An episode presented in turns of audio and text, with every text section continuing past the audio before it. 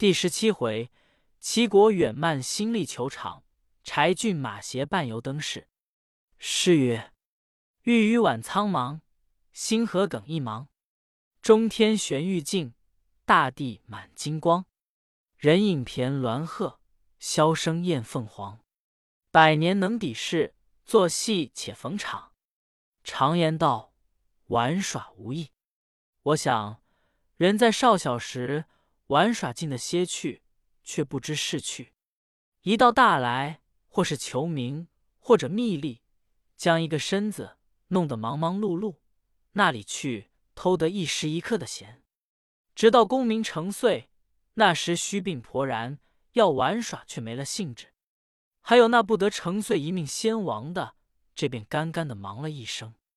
善于逢场作戏。也是一句智语，但要识得个悲欢相为以福，不得流而忘返。却说秦叔宝见了李靖，忙赶回下处。这班朋友用过了酒饭，只等叔宝回来，才算还了店账。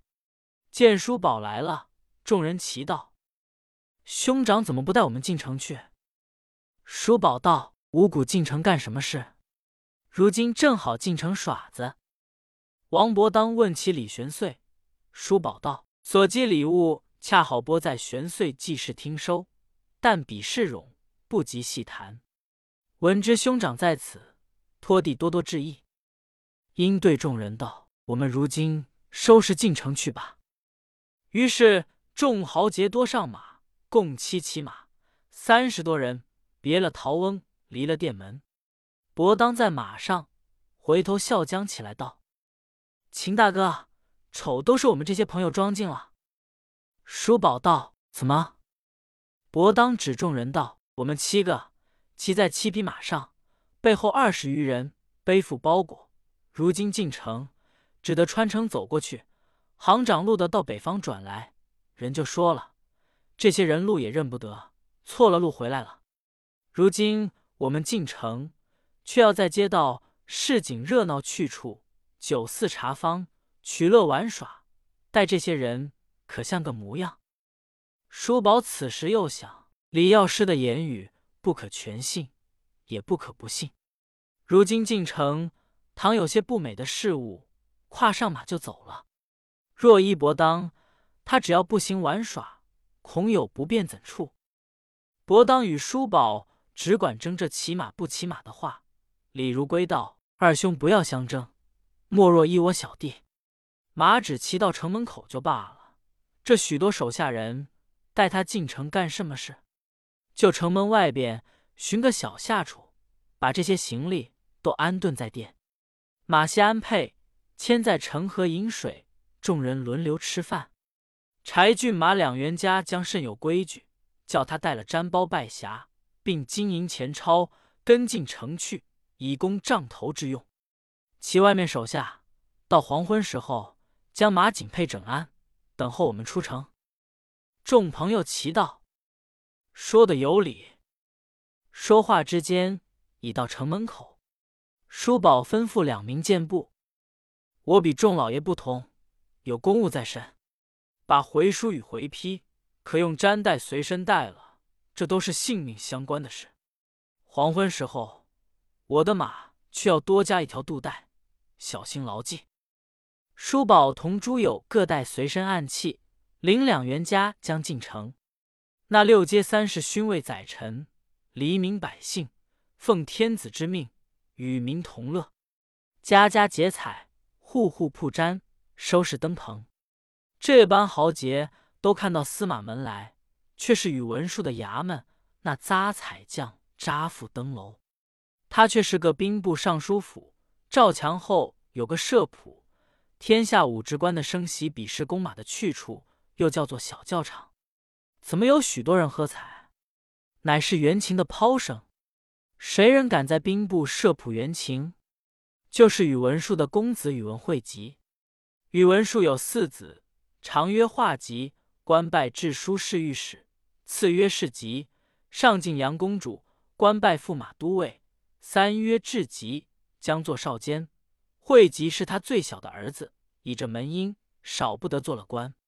目不识丁，胸无点墨，穿了绫锦，吃的珍馐，随从的无非是一干游士游手，铲铲面鱼的光棍帮闲。他十九余色玩耍游荡，这元情一节不曾踢得一两脚，就赞他在行。他也自说在行，是以天下元情的把持。打听的长安赏灯，都赶到长安来，在宇文公子门下。公子把父亲的社圃讨了，改做个球场。正月初一踢到这灯节下来，把月台上用五彩妆花缎匹搭起漫天帐来，遮了日色。正面结五彩球门，书关球台三字。公子上座，左右坐两个美人，是长安城平康相聘来的。因原琴无出其右，绰号金凤舞、彩霞飞。月台东西两旁扎两座小牌楼。天下的这些元琴把持，两个一伙，吊顶行头、斧行头、燕翅排于左右，不下二百多人。社圃上有一二十处抛场，有一处两根单柱，扎起一座小牌楼来。牌楼上扎个圈儿，由斗来大，号为彩门。江湖上的豪杰朋友不拘所邀，单枪对拐、尖桩、砸踢，踢过彩门，公子月台上就送彩缎一匹，银花一对，银牌一面。凭那人有多少谢意，都是这两个元情的得了。也有踢过彩门，赢了彩缎银花去的；也有踢不过，一笑于人的。正是村在谷中踢不去，巧从胎里带将来。却说叔宝同众友挨拥到这个热闹的所在，又想起李药师的话来，对伯当道：“凡事不要与人争竞，以忍耐为先。要忍人不能忍处，才为好汉。”王伯当与柴四昌听了叔宝言语，一个个收敛行迹。只是齐国远、李如归两个粗人，就太傅盟以履立方刚，把些人都挨倒，即将进去看袁琴玩耍。李如归出自富家，还晓得袁琴。这齐国远自幼落草，为风高放火，月黑杀人，他那里晓得什么袁琴玩耍的事？看着人袁琴。大睁着两眼，连行头也不认得，对李如归附耳道：“李贤弟，圆咕噜的东西叫做什么？”如归笑戏答道：“叫做皮包铅，按八卦之数，灌六十四斤冷铅造就。”国远道：“这三个人的力也大着呢，把脚略抬一抬，就踢那么样高。踢过圈儿，就赢一匹彩缎，一对银花。”我可踢得动吗？这些话不过二人附耳低言，却被那袁琴的听得捧行头下来道：“那位也请行头。”李如归拍齐国远肩背道：“这位爷要逢场作戏。”袁琴近前道：“请老爷过论，小弟丢头。火家张范服侍你老人家。”齐国远着了忙，暗想：“我只是尽力踢就罢了。”那个丢头的伙家弄他技艺精巧，使个悬腿的钩子，拿个燕衔珠出海，送与子弟连心里来。齐国远见球来，眼花缭乱，又恐怕踢不动，用尽平生气力赶上前一脚，呜的响一声，把那球踢在青天云里，被风吹不见了。那袁琴的剑行头不见了，只得上前来，喜滋滋满面春风道。我两小人又不曾有什么得罪处，老爷怎么取笑，把小人的本钱都废了？齐国元已自没去，要动手撒野。李如归见势不协，只得来解围道：“你们这些六义中朋友，也不知有多少见过。刚才来原情，你也该问一声，老爷高兴，贵处那里？容任何所？今日在京都相会，他日相逢。”就是故人了，怪你两个没有芳情，故把你行头踢掉了。我这里赏你罢。就在袖里取出五两银子，赏了袁情的，拉着国远道：“和你吃酒去吧。”分开众人，齐往外走。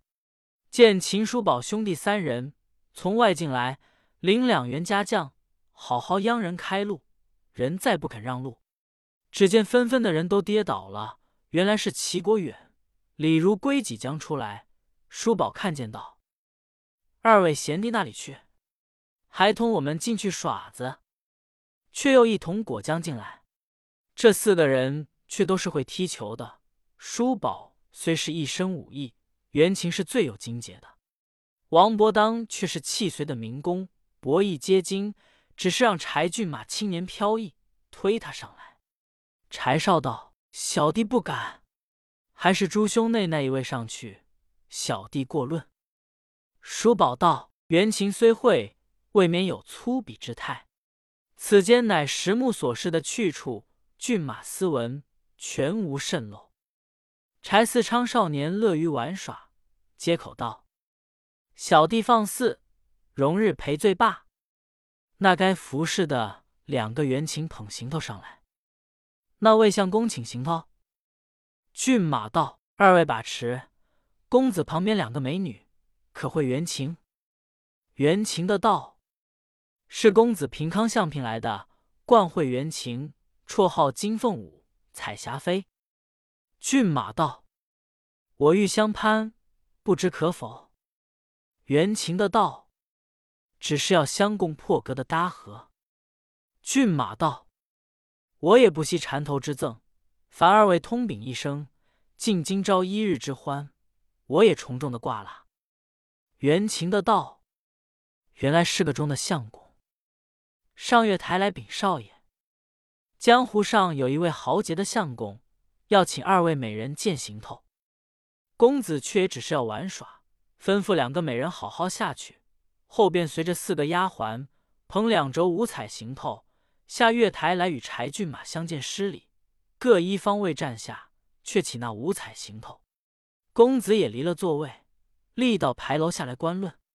那坐下各处抛长子弟把持行头进来看美人原情。柴骏马却拿出平生博弈的手段，用尖桩砸踢，从彩门里。就如穿梭一般踢将过去，月台上家将把彩缎银花抛将下来，跟随二人往毡包里只管收起。齐国元喜的手舞足蹈，骏马不要住脚，踢到晚才好。那两个美人卖弄精神，这个飘扬翠袖，那个摇曳香裙。飘扬翠袖，青龙玉手纤纤；摇拽香裙。半路金莲窄窄，这个丢头过论有高低，那个张范送来真又险。踢个明珠上佛头，十踢埋肩拐，接来到西弄轻挑，错任多摇摆。踢到眉心处，千人齐喝彩。汗流粉面湿罗衫，心尽情书方叫海。后人有诗赞道：美女当场簇绣团，仙风吹下两婵娟。汗流粉面花和露，尘染蛾眉柳带烟。翠袖低垂龙玉笋，香裙斜曳露金莲。几回踢罢娇无力，云鬓蓬松宝髻偏。此时踢罢行头，叔宝取白银二十两，彩缎四匹，搭和两位元琴的美女，金扇二柄，白银五两，谢两个兼论元琴的朋友。此时公子也带打发元琴的美女。各归院落，自家要往街市闲游了。叔宝一般别了公子，出打球场，上了蓝桥，只见街坊上灯烛辉煌，正是四围玛瑙城，五色琉璃洞，千寻云母塔，万座水晶宫，珠英密密，锦绣重重，银晃的乾坤洞，光摇的世界红，半空中火树花开。平地上金莲半涌，活泼泼神熬出海，舞飘飘彩凤腾空，更兼天时地利相服从，笑翻娇艳，走困儿童。彩楼中词阔尽万古风流，画桥边谜打破千人懵懂，碧天外灯照彻四海玲珑，花容女容，灯光月色争明莹，车马迎，笙歌颂。端的彻夜连宵兴不穷，管什么漏尽胡同，太平年岁，元宵佳节，乐与民同。叔宝吩咐找熟路看灯，就到司马门来看灯棚都齐备了。那个灯楼不过一时光景，也只是炉棚席垫搭在霄汉之间，下边却有彩缎装成那些富贵。居中挂着一盏麒麟灯，麒麟灯上挂着四个金字匾，写着“万寿齐朝”。牌楼上一对灯联，左手一句“周作丞祥，贤圣将，繁邦有道”，右手一句“隋朝献瑞，人君至，世寿无疆”。麒麟灯下有各样寿灯围绕：谢志灯张牙舞爪，狮子灯睁眼团毛。白泽灯光辉灿烂，青熊灯形香蹊跷，猛虎灯虚张声势，警报灯活像咆哮，老鼠灯偷瓜报慢，山猴灯上树摘桃，骆驼灯不堪再撵，白象灯眼似隋朝，麋鹿灯闲花朵朵，狡兔灯带草飘飘。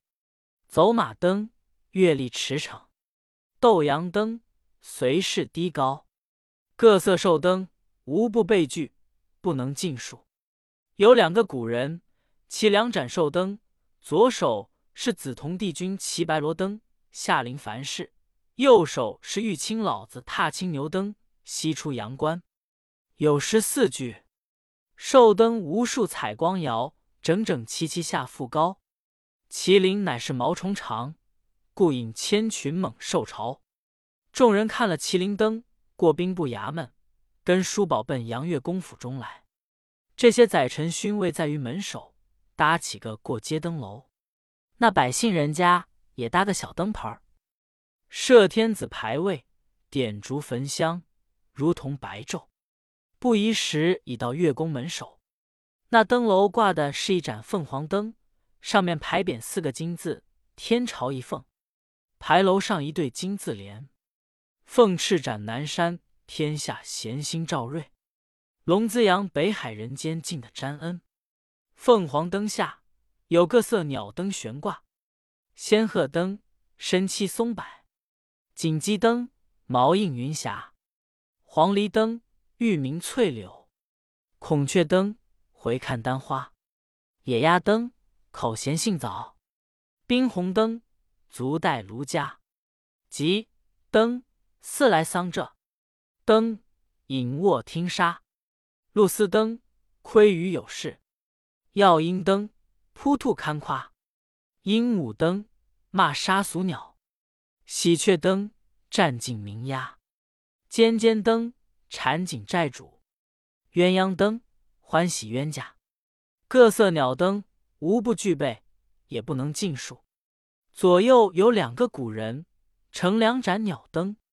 因月宫寿诞，左手是西池王母，乘青鸾瑶池赴宴；右手是南极寿星，跨白鹤海无天愁。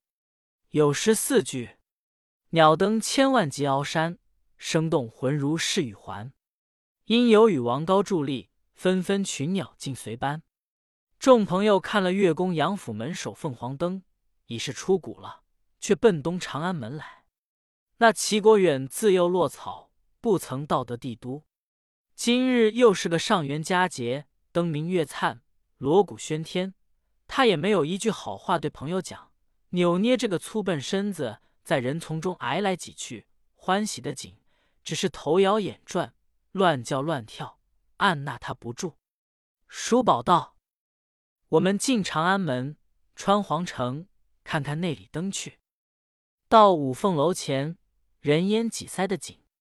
那五凤楼前却设一座玉灯楼，有两个大太监都坐在银花交椅上，左手是司礼监裴寂，右手是那检点宗庆，带五百禁军，都穿着团花锦袄，每人执其玫红棍，把守着玉灯楼。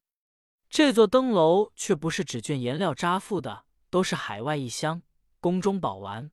弃就这一座灯楼，却又叫做玉灯楼，上面悬一面牌匾：“进寸宝珠，穿就四个字道：光昭天下。”玉嵌金镶的一对联句道：“三千世界笙歌里，十二都城锦绣中。玉灯景致，大事不同。王伯当、柴四昌、齐国远、李如归一般人看了玉登楼，东奔西走，时聚时散，或在茶坊，或在酒肆，或在戏馆，那里思量回玉。叔宝屡次催他们出城，只是不听。未知后事如何，且听下文分解。